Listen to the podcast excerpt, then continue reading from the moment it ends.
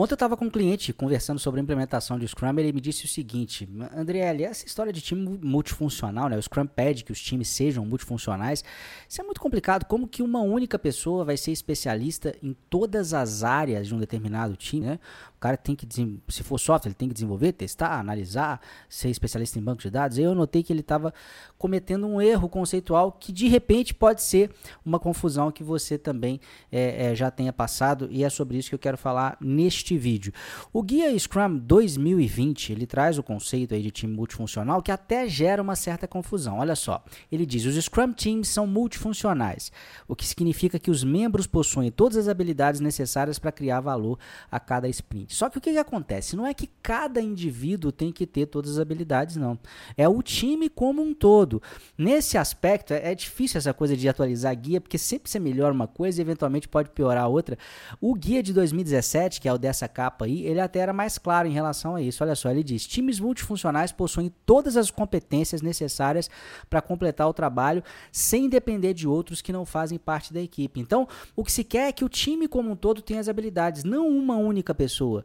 Então, se no time de software, um sabe testar, o outro sabe desenvolver, o outro sabe lidar com banco de dados, tudo bem, do ponto de vista da multifuncionalidade, se essas são todas as competências que são necessárias, está resolvido. Se o time é de marketing, e aí eu preciso de é, competências de edição de vídeo, edição de imagem, de redação, se dentro do time eu tenho essas competências, tá ok. Não precisa cada um dos indivíduos ter todas as competências, senão realmente ficaria algo proibitivo para quase todos os cenários, né?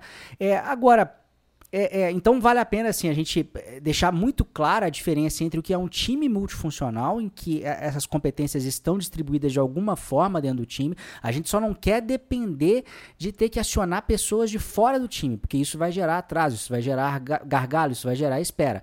Agora, o indivíduo, ele não necessariamente precisa de ser cross-skilled. Cross-skilled é ele ter todas essas habilidades. São conceitos diferentes e muita gente tem é, gerado confusão com isso aí. Agora, uma boa ideia, e isso pode ser interessante você implementar no seu time aí, é você ter o conceito né, de profissional em forma de T.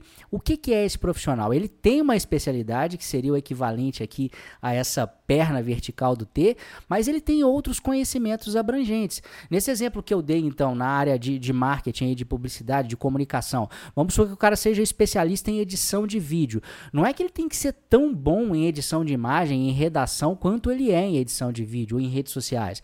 Mas, pô, seria legal que além da especialidade suprema dele aí na parte de vídeos, ele conhecesse um pouco também, ele fosse de certa forma um generalista nessas outras áreas, porque isso ajuda, né, em momentos ali de dificuldade da equipe em que tem algum gargalo se informando, ou que é preciso mais pessoas trabalharem em uma especialidade especificamente, esse profissional é de forma, em forma de ter é um compromisso, né, um meio do caminho interessante entre o cara ser um completo generalista e um, um completo especialista. Então eu diria que para ser multifuncional, não precisa nem ser em forma de ter, para ser multifuncional basta o time ter todas as competências independente de quem tem o que. É, é Agora, se você quiser né, ter um pouco mais de flexibilidade, um pouco mais de velocidade aí, pode ser interessante que você comece a incentivar as pessoas que trabalham com você a serem esses profissionais aí em forma de T. Esse foi o recadinho de hoje. Um grande abraço e até a próxima.